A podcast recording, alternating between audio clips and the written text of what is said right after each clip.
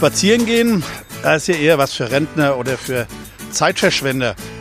Könnte man meinen, ist aber falsch.